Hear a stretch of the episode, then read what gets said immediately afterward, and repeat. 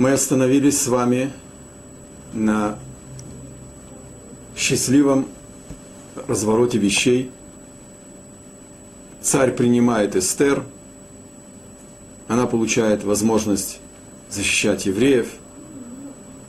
Мы задали вопрос, откуда еврейская девушка, воспитанная в доме у Мордыхая, праведница, пророчица, откуда у ней эта мудрость сначала отложить просьбу, когда она пригласила царя и Амана на пир. В ту ночь, когда ее могли бы казнить за дерзость прийти без приглашения, все ожидали, что она тут же кинется, падет ниц перед Ахашвирошем, перед царем, будет просить за свой народ. Она ничего ему не говорит. Она говорит, я приглашаю тебя и Амана на пир. И только на следующий день, и то не сразу она рассказывает ему, о чем идет речь. Интересно, что в Талмуде 14 Танаим и Амураим задают этот вопрос и приводят 14 мнений. И они включают и ее расчет – что написано в псалме, что их трапезы, их жратва, она для них погибель, как погиб Бельшацар на своем пиру. И это Раби Лезар сказал, Раби Шуа сказал, что научилась у своего предка царя Шауля, что написано в притчах Соломона, что когда твой враг голоден, сначала его накорми, она рассчитала, поскольку, поскольку настроение у царя меняется каждый четверг и пятницу, чтобы Аман был бы под рукой, если удастся его как-нибудь поймать, поймать в ловушку, приготовленную для него, чтобы царь не передумал. Она хотела вызвать ревность у всех министров тем, что пригласила только его, по другому мнению – и чтобы они его, может быть, как-то убрали. Она была готова разыграть отношения с Ахашвирошем в глазах царя, чтобы он заревновал и чтобы казнили обоих. Если один из авторов указа погибает, он отменяется по законам персидского царя. Она взяла в расчет, что если Аман, он второй человек в империи, ему судьба улыбается, он может пожелать захватить власть и, может быть, убрать Ахашвироша и стать первым человеком в империи. И она его тоже пригласила к себе по этому поводу. Она хотела в первый день, ничего не прося, пригласить автора окончательного решения еврейского вопроса, чтобы евреи заподозрили ее в предательстве – Напомним, евреи три дня постятся. На третий день она идет просить за их судьбу. И ничего не произошло. Она устраивает пир с царем и приглашает того, о ком было сообщено Ильява пророка, пророком Мордыхая, и тот сообщил евреям, кто автор окончательного решения еврейского вопроса в Персидской империи. Чтобы евреи ни на кого не полагались, ни на царицу в царском дворце, ни на что, кроме полагаться на Бога. Чтобы их молитва была абсолютно чиста, абсолютно направлена только к Творцу, как единственному автору, а, а, к адресу для спасения. И пришло 14 мнение и сказала, а какое из мнения верное? И не утворяется и Амал Раби Бар Авагу.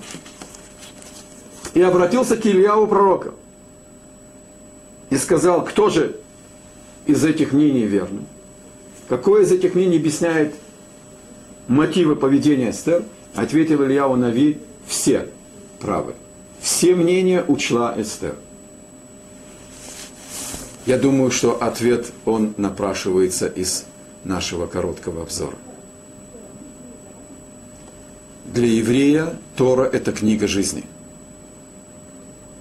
Она план мира, она инструкция, как пользоваться миром. И это живой план. Это не сухие формулы, которые замерли на 3000 лет, и теперь как их же ими можно пользоваться сегодня в 21 веке? Нет, это живое учение, и принципы поведения, враги у нас меняются, но у нас есть враги, к сожалению, и немало. И попытка нас уничтожить меняется формой. Есть ракеты, есть антракс, есть самоубийцы, Имах Шмам Вазихрам, чтобы Бог стер их имя из-под небесной. Но вопрос, как с ними воевать, он надвременный. И еврейский народ, живущий не по физическим законам, пользуется духовной инструкцией, которая не стареет. Вот ответ на наш вопрос, откуда еврейская женщина, праведница и пророчица Эстер вела себя так глубоко и так мудро. Амана вздернули на том дереве, на которое он пророчил, вздернут Мордыхая. И Мордыхай выходит из дворца, одетый в одежду. И он пишет послание.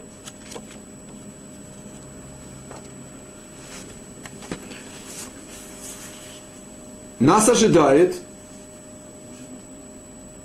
враг, который получил разрешение, подписанное царской печатью, именем царя, который послал Аман. Надо его опередить. Мордыхай посылает посланников, чтобы они их опередили первые письма, письма Аман. И обращает на себя внимание параллель между посланием Амана, содержанием послания Амана и содержанием послания Мордыхая. Напомним, что написал Аман, получив от царя кольцо с печатью, позволяющее ему провести чистку империи от врагов народа, и 13-го дара через 11 месяцев должно было быть стать известно, кто это, а имелось в виду евреи. Написал Аман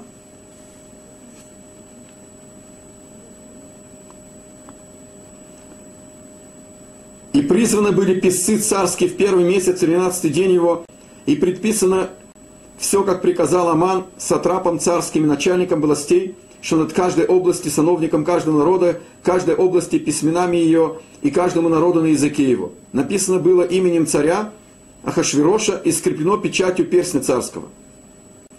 И разосланы были письма с гонцами во все области царские, чтобы истребить, убить и погубить всех иудеев – от отрока до старца и детей, и женщин в один день, 13 день 12 месяца, то есть месяц Адар, а имущество их разграбить. Что написал Мордыхай?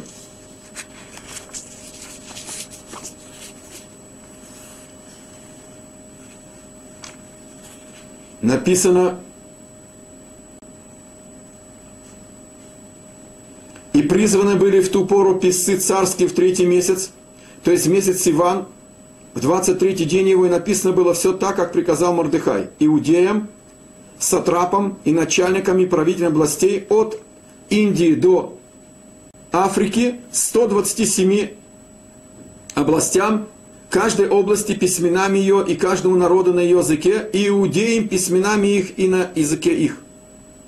И написал он именем царя Хашвироша и скрепил печатью перстня царского и отправил письма с верховными гонцами, ездившими верхом на рысаках царских сконных заводов. То есть он взял особые скоростные, так сказать, а, лошадей, чтобы успеть и упомянуты там в устной торе и верблюды скоростные, и ослы, о том, что царь разрешил иудеям каждого города собраться, встать на защиту жизни своей, истреблять, убивать и губить всех вооруженных из народа, из областей, тех, кто готов был напасть на них с детьми и женами и разграбить имущество их.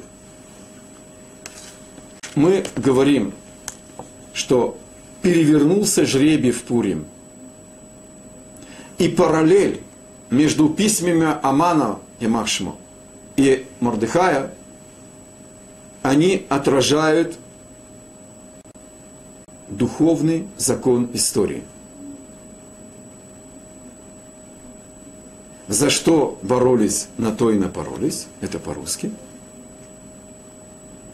Но здесь скрывается еще большая глубина.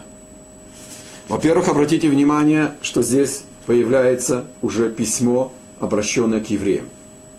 У Мордыхая присутствует перечисление 127 стран, а не только главам областей и те, которые, так сказать, были близки, и Аман рассчитывал, что они его послушают.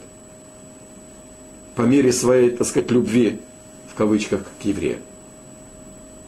Но мудрецы спрашивают, устная Тора спрашивает, почему Мордыхай не ограничился просто, чтобы их изгнали? Нейтрализовать.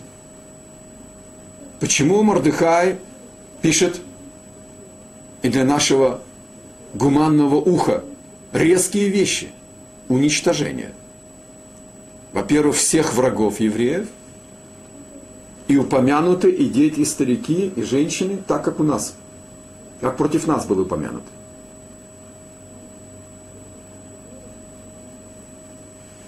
Мы уже с вами на первых уроках обратили внимание, что Мигелат Эстер описывает нам противостояние Эйсава Якову. Эйсав породил Амалека. Эйсав символизирует отрицательное начало в мире. Оно отрицательно в той мере, в какой Яков не стал Израиль. Это антипод Якову. Когда Яков хочет стать Израиль, когда Яков стремится к совершенству, это лишает сил его антипода. Слабость и грехи Якова – как народа, измена своему предназначению быть Израиль, дает силы Амалеку. И когда стоит вопрос выжить в изгнании, выстоять в этом потопе ассимиляторском, нету места гуманизма – как операция раковой опухоли, ни о ком-нибудь сказано, требует, чтобы все ткани, пораженные раком, были бы удалены, так и здесь нету места гуманизму. Амалек – это раковая опухоль. И когда мы имеем власть, когда позволяют галактические условия согласно Торе, мы должны преодолеть наш гуманизм – не быть гуманными, как Шауль, царь Шауль, который пожалел Агага и который породил Амана, и за что его наследница Эстер должна была расплатиться такой жертвой, быть женой этого царя Хашвироша, насильно взятого в его дворец. И Мордыхай тоже жертвует своими отношениями с Эстер, как муж с женой, если мы берем второй комментарий, что это была его и жена. Из-за того, что дрогнуло сердце Шауля убить безоружного пленного царя Амаликитян. Мордыхай умеет быть милосердным, Мордыхай умеет быть немилосердным а милосердие к злу – это преступление. И эта параллель, она не случайна.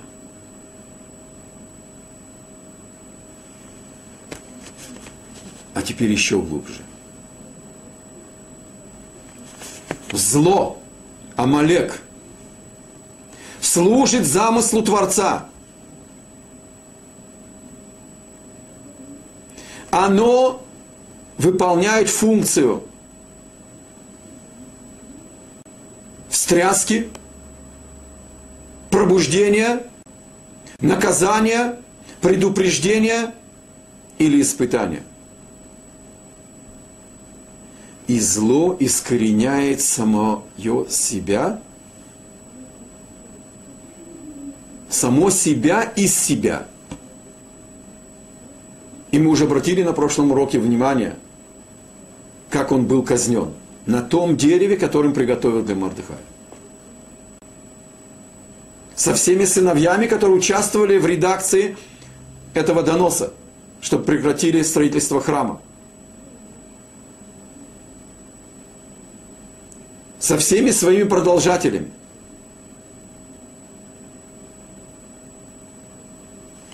А посмотрите, как развивались события.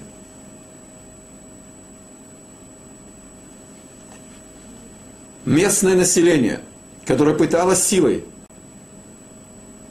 уничтожить тех, кто строили храм, возграждали его после разрешения царя Кира. А Аман и его сынишки были предустроены в Эрец Израиль в то время, в Израиле. Не смогли нас силой, вооруженной оружием заставить нас прекратить строительство храма. Тогда написали донос – и послали Амана быть ходатаем. Этот гениальный комбинатор, выяснив отношения сил, устанавливает близкие отношения с Вашти, тогдашней женой Ахашвироша, и получает через ее ненависть к евреям доступ к сердцу Ахашвироша и дает совет не отменять указ Кира, разрешивший строить храм, а приостановить строительство храма.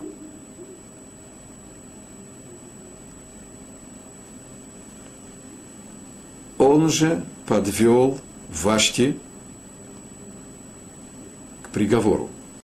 Мы с вами учили, тот, кто покушается на строительство храма, он отключает жизненную силу от всего мира. А в мире есть правитель.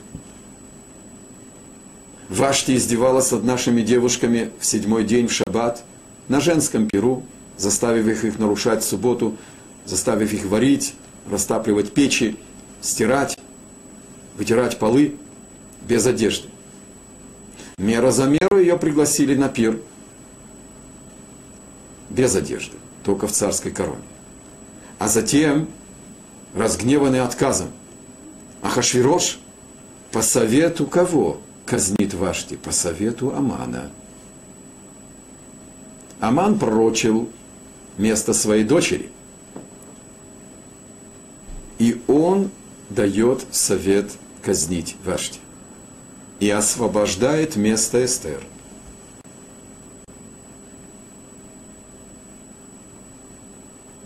А теперь Эстер из колена Бениамина, как мы знаем. И она теперь противостоит Аману. И он пытается снова реализовать свой комплекс неполноценности –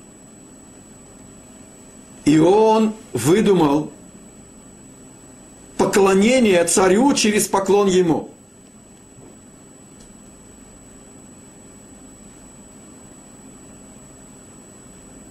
Из-за из этого упрямства, из-за этого сумасбродства он сталкивается с Мордыхаем.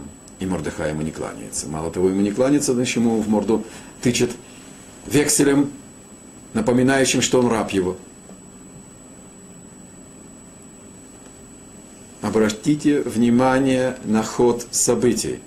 Аман действует согласно своей гордыне, своей, своего коварства, своей подлости. И он выполняет свое предназначение. Он освободил место Эстер, убрав Вашти – Ему, правда, удалось остановить строительство храма.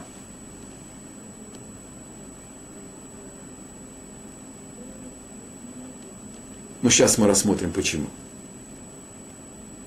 И дальше его гордыня ведет к противостоянию Мордыхая ему. И тогда он взбеленился и решил уничтожить весь народ –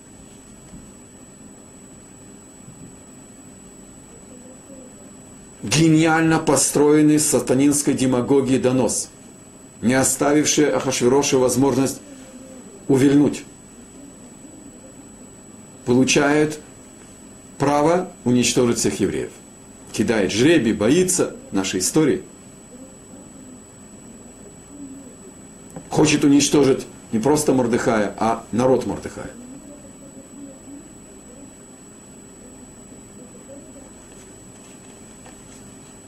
А результат? Евреи, содрогнувшись от реальной угрозы тотального уничтожения, принимают от Мордыхая объяснение сути событий. И когда Мордыхай раскрыл перед ними духовные законы истории, и что Амана возвели евреи своими ассимиляторскими тенденциями – и что угроза тотального уничтожения не из-за упрямства Мордыхая, а из-за того, что евреи более 50 лет тому назад убили пророка в храме, и более 40 лет назад поклонились изображению на Навуходнецера, и более 9 лет назад пошли на пирах Ишвирошу, а более 30 лет назад не поехали строить храм еще до этого – Поэтому сегодня Бог вынес им приговор. Не вынес формальный приговор, просто показал им результат их выбора. Измена своему предназначению и ассимиляция в изгнании – это исчезновение еврейского народа. Мы не можем существовать. Мы должны жить осмысленной жизнью и только в рамках нашего призвания. Кто побудил евреев раскаяться и прийти к Богу? Десятки пророков были посланы Богом, чтобы укорить евреев, предупредить их. Одного из них они просто убили в храме в Йом-Кипур, в Иерусалиме, еще тогда, когда был храм.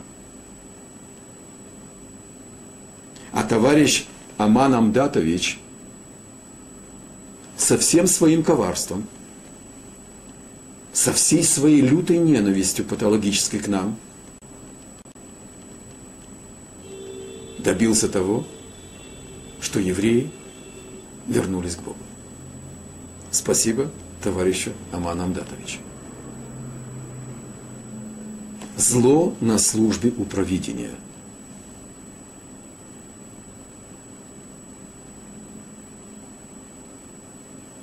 За что же его наказывать? Объясняет устная Тора. Евреи поклонились изображению Навуходнецера только для отвода глаз, он не объявлял себя Богом.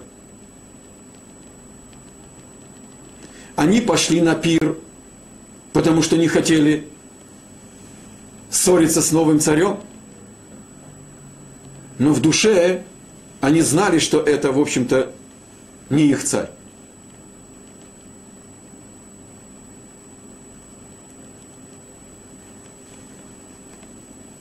За измену Богу в сердце им был вынесен приговор, чтобы испугать их.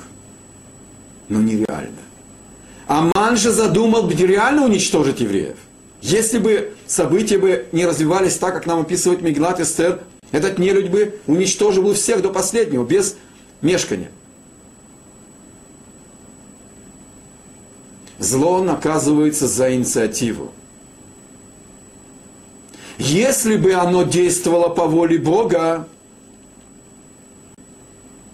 если бы Аман бросил бы жребий, ему открылось бы, что надо спасти евреев, и что их нужно только пугнуть, и он бы выждал до 13-го Адара, а потом отменил бы свой указ, он бы получил бы еще, так сказать, благодарность и благословение от Бога. Он выполнял бы волю Бога.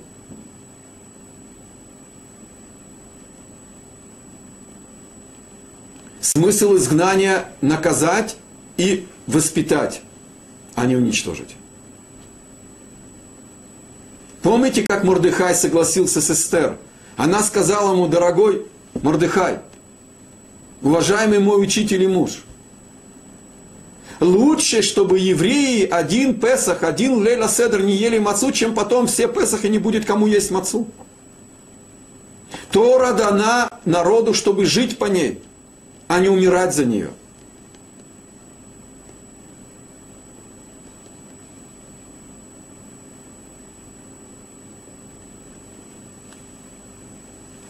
А теперь давайте подведем некоторый итог. У меня даже есть мысль, но, может быть, у кого-то будет идея, как ее реализовать. Сделать некую игру – может быть, так и не только для детей. Как монополь. Представьте себе, мы напишем в несколько, как таблицу, события.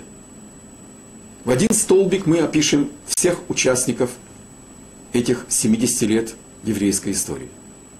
От разрушения первого храма до событий Пурима.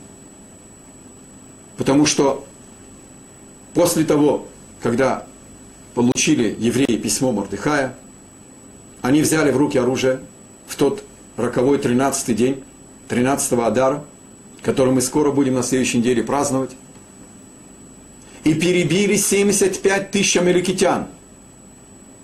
Без жалости. Так и было сказано Богом. Амалека нельзя жалеть. И это было исправление ошибки и жалости, которую проявил царь Шауль.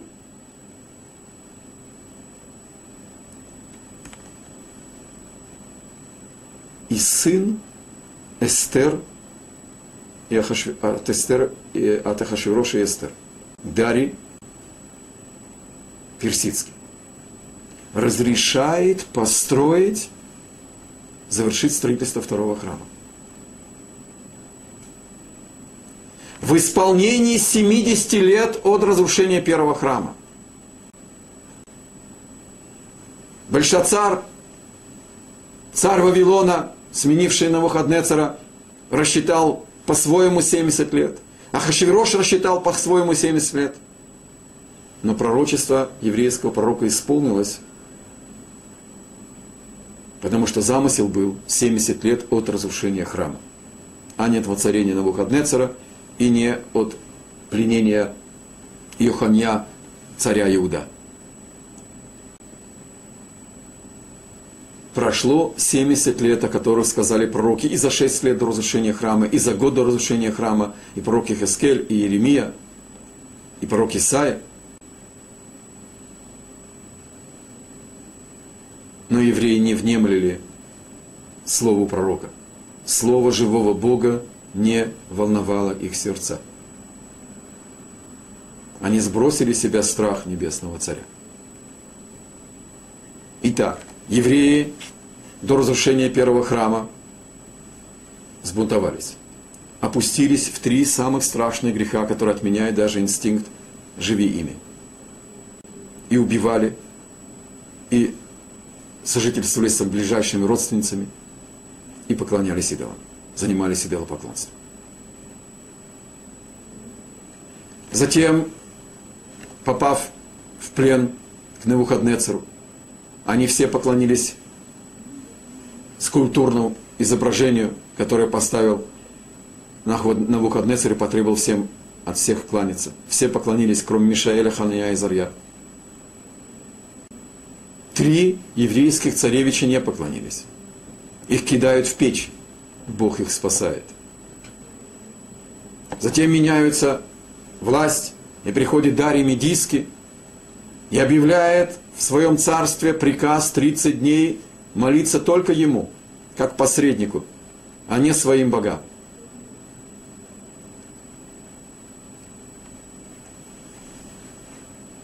Даниэль не прекращает молиться и оплакивать разрушенный храм и молиться об его возграждении.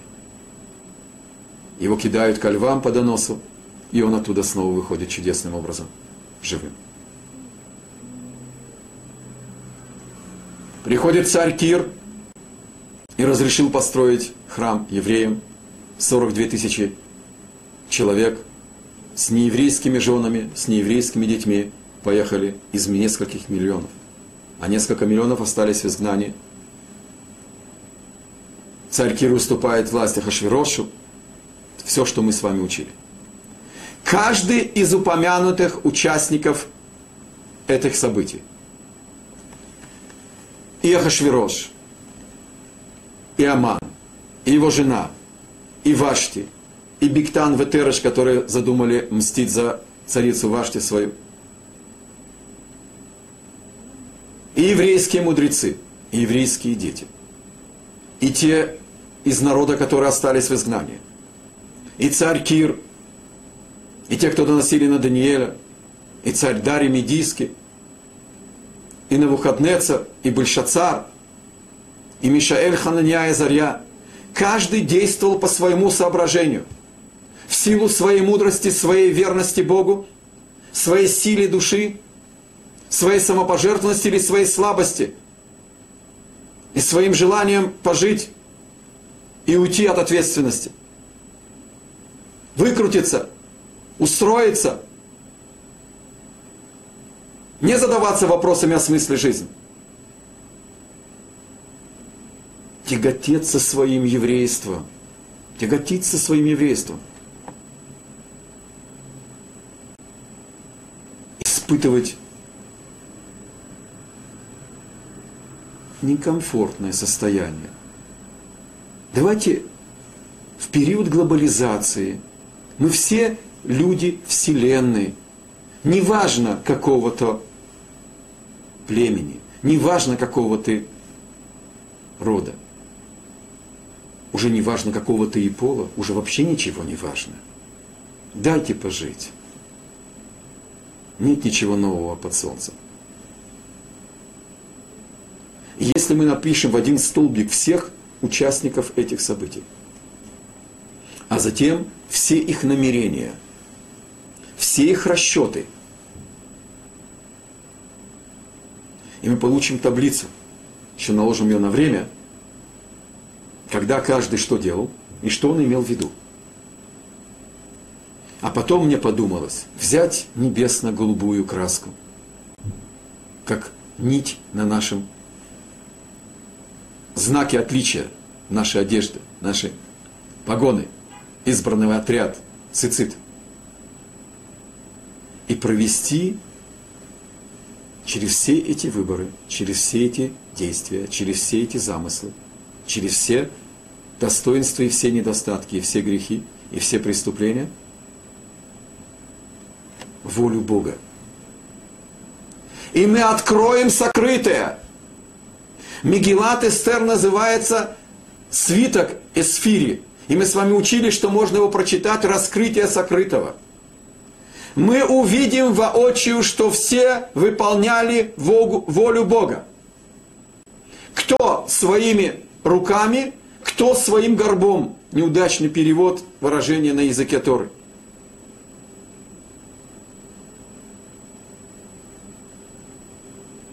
Мы учим нескольким выводам из этого сокровенного пророчества – который получил Мордыхай, Мордыхай Эстер, и написано, что это было записано и в летописях пер, греков и персов. Это было записано мужами Великого Собрания, потому что Эстер оставалась царицей. Во дворце у Хашвироша она смогла убежать. Мордыхай вернулся, когда получили возможность евреи теперь уже окончательно достроить второй храм, он, конечно, вернулся в Израиль, упомянут в наших источниках Мордыхай Софер – и записано это было мужами Великого Собрания. Пророчество, которое получил Мордыхай Эстер. В этом уникальном пророчестве раскрывается роль евреев в своей судьбе. Раскрывается, как зло искореняет само себя и как оно тоже служит Богу. В этом уникальном пророчестве раскрывается единство Творца, что только Он управляет миром, и что только Он господин в этом мире. Только для того, чтобы привести к конечному результату, есть несколько путей.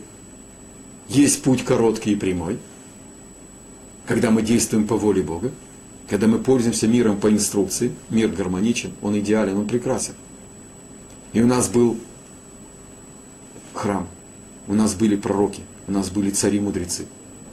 Мы были центром мудрости всемирной. Во время царя Давида и царя Соломона весь народ жил в Израиле. И земля давала тройной урожай каждый шестой год.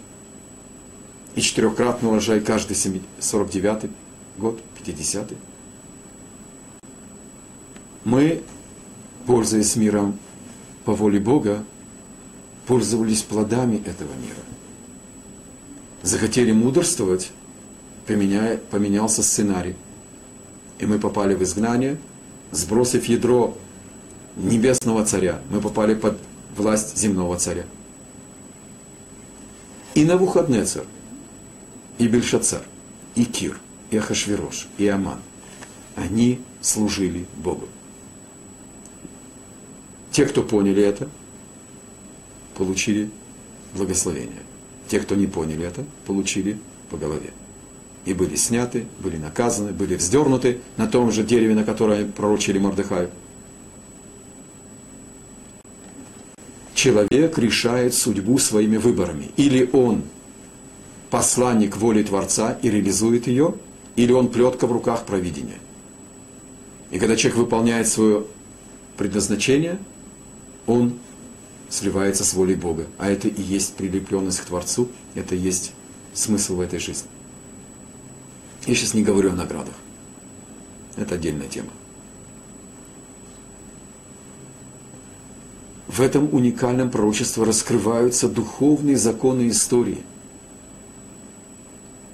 И мы несем на себе нашу миссию и ошибки и заслуги предков – даже через несколько поколений.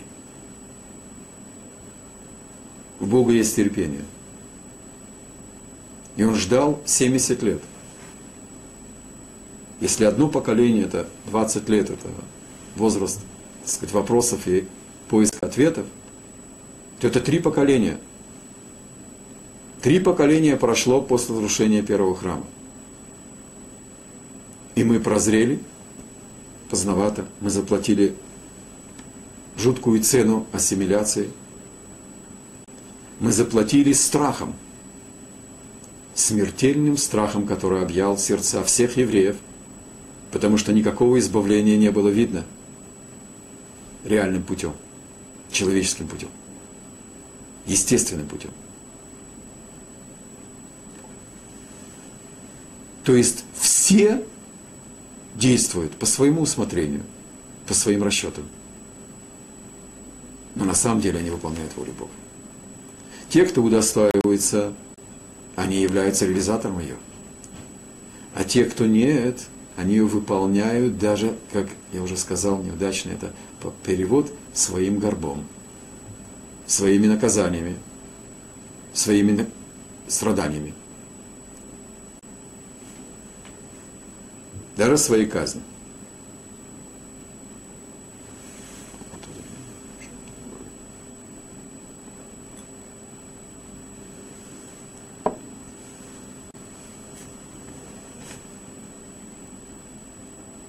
Мы празднуем в этот праздник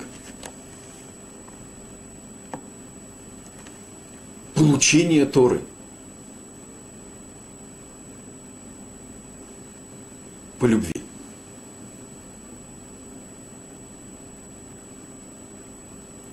Откуда мы это учим? Тем, что евреи установили праздник. Это зашифровано в Мегилат Эстер интересными словами.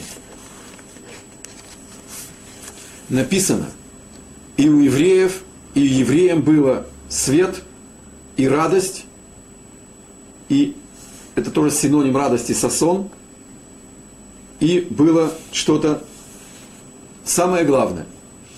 Это, конечно, шифр. Поясняет устная Тора. Евреи удостоились Торы, Ор, свет – это Тора. То есть они смогли наконец-то изучать Тору, это было запрещено. Они установили праздник, это Симха, это Йомтов.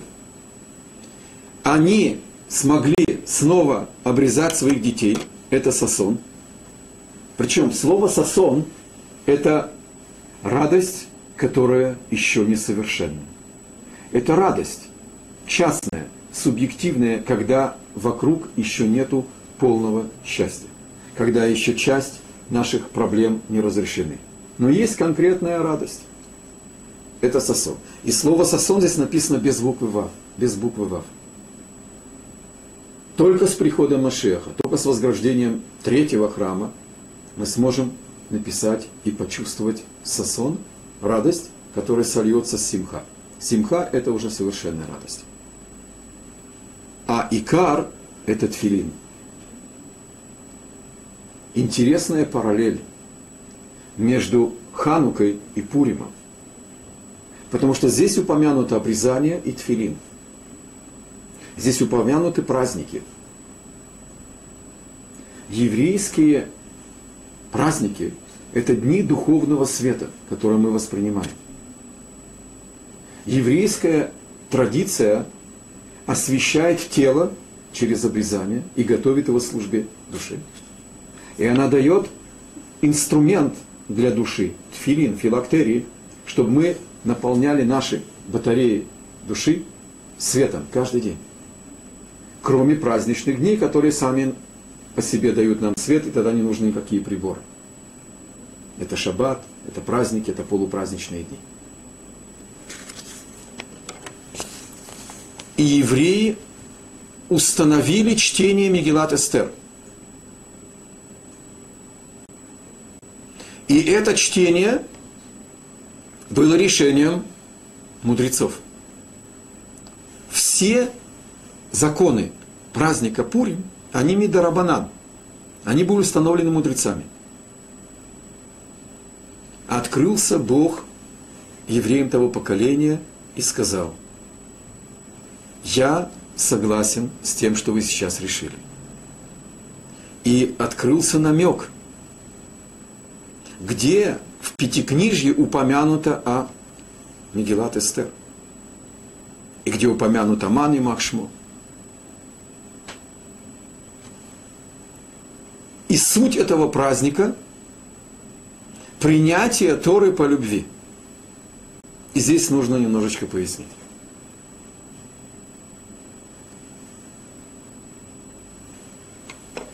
Перенесемся к получению Торы – Первый раз. На горе Синай. Евреи сказали на Асева Нишма, услышав от Бога предложение взять на себя ответственность и жить согласно воле Бога. И для этого жить по всем законам, по всем повелениям, обязывающим действовать положительное и запрещающие действия другие, повелительные и запретительные заповеди – с необходимостью войти в пульт управления мира и давать отчет каждый год за все, что ты сделал, за все, что ты сказал, за все, что ты услышал, за все, что ты подумал, за все, что ты почувствовал. Все народы сказали слишком тяжело, слишком ответственно. Мы сказали на и Нишма. Мы начнем выполнять, а потом изучим более глубоко. Мы доверились Богу. В момент дарования Торы – Весь народ слышал две заповеди, потом испугались, послали Моисея завершить этот контакт. Бог на горе Синай, когда передал им всю устную Тору, поднял гору Синайскую и сказал, или примите Тору, или я опущу на вас эту гору. Хорошенькая свобода выбора, верно? Спрашивают мудрецы, Зачем нужно было Богу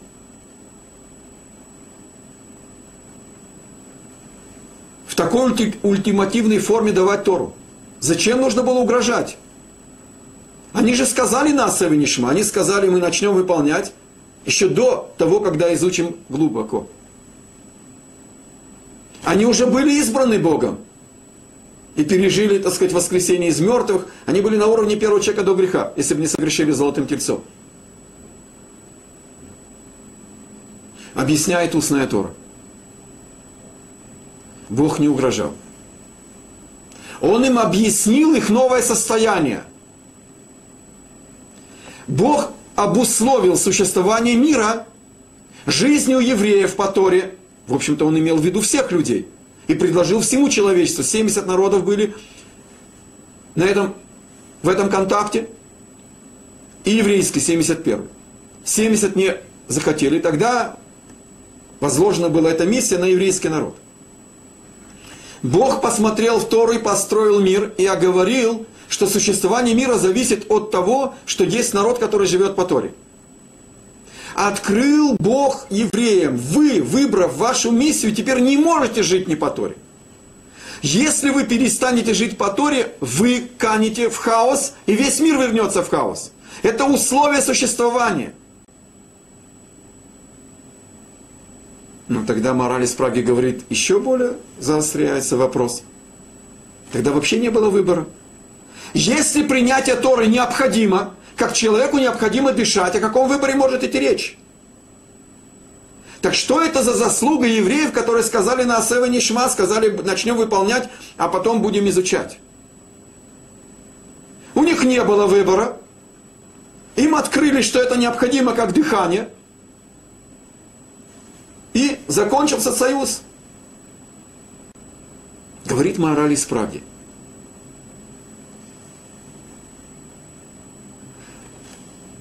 Это все было необходимо. И есть свобода выбора. Есть здесь два начала.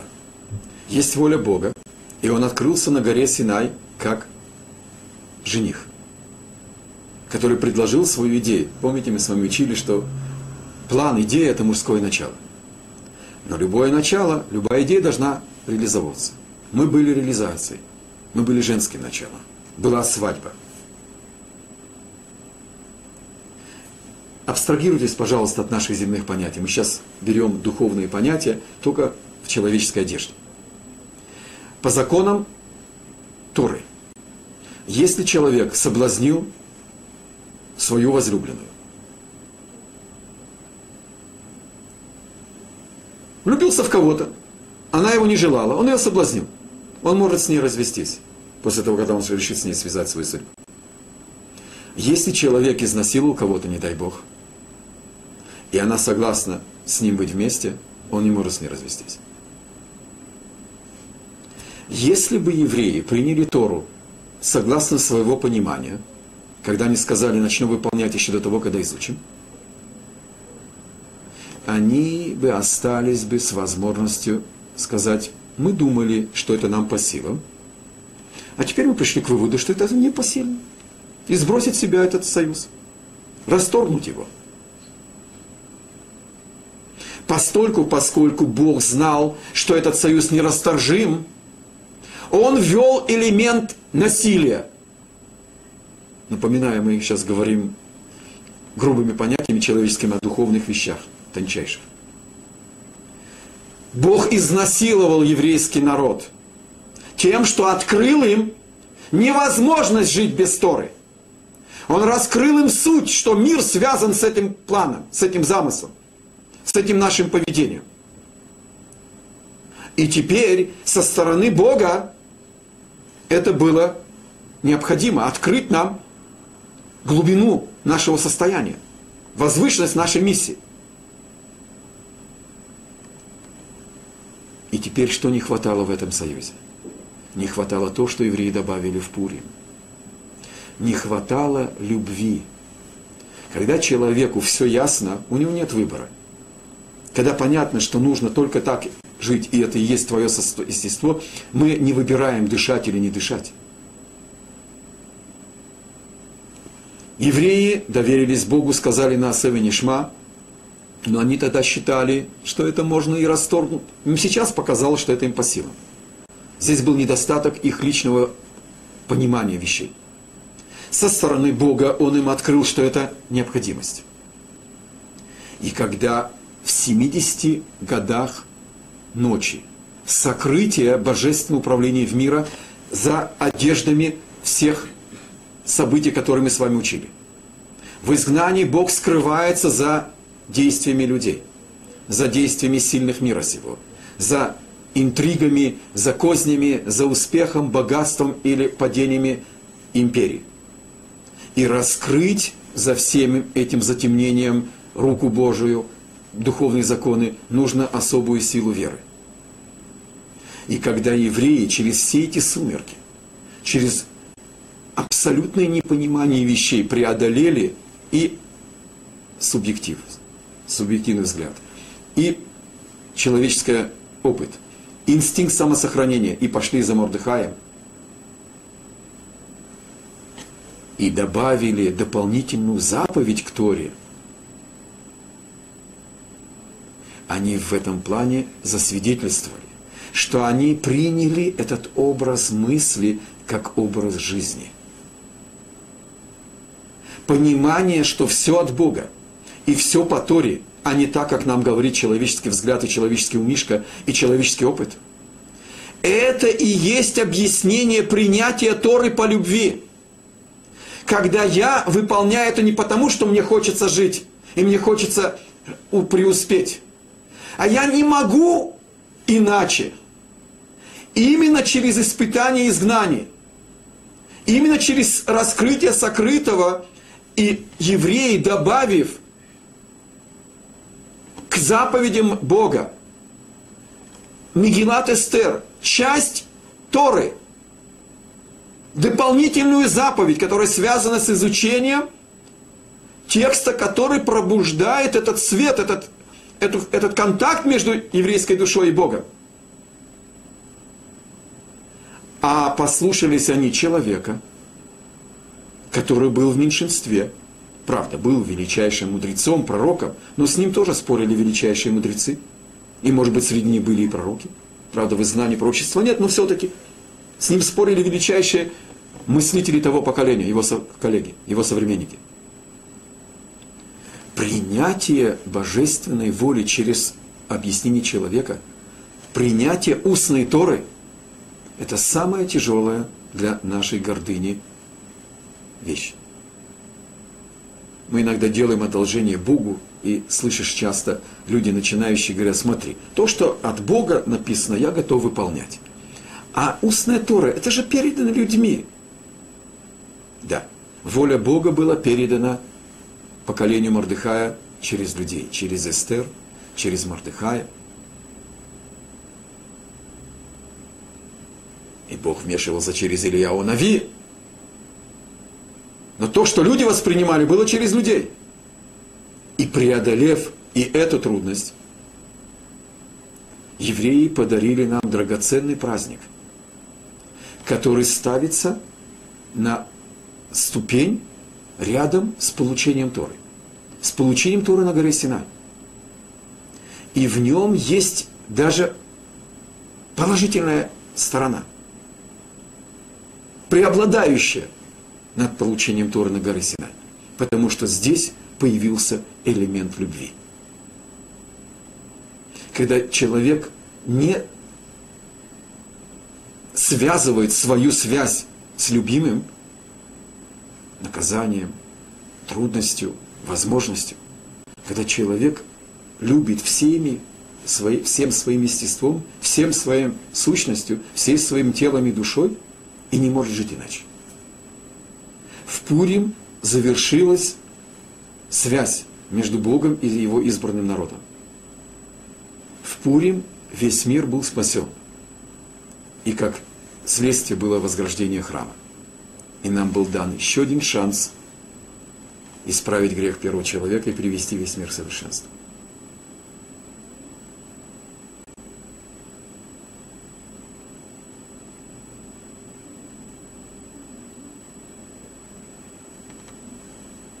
Мы с вами выходим к финишной прямой.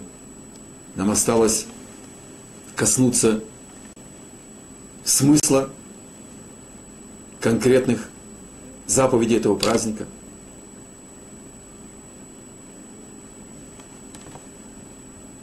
Я бы за оставшееся только время хотел бы попросить у всех слушателей. Это уникальная заповедь чтения Мегилат Эстер – и она уникальна также и тем, что это случай исключения. Что даже не понимая ни одного слова на языке Торы, только подставив свою душу под свет этих слов, которые читаются в Миньяне, постарайтесь прийти на Миньян. Неважно, каково ваше отношение пока еще еврейству, к Торе и к Богу. Доверьтесь 33 векам еврейской жизни, еврейской сути.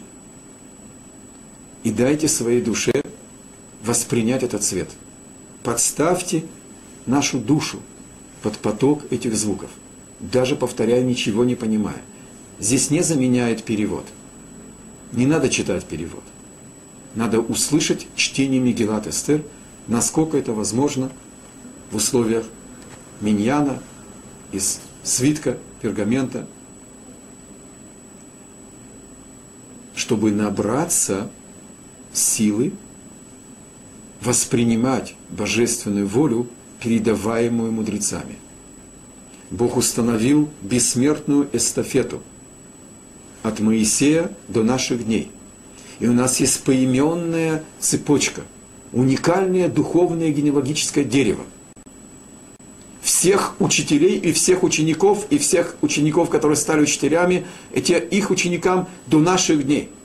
И в каждом поколении даже если в нашем поколении нету пророков, у нас есть те, кто приняли эту эстафету, и они выполняют функции наших учителей.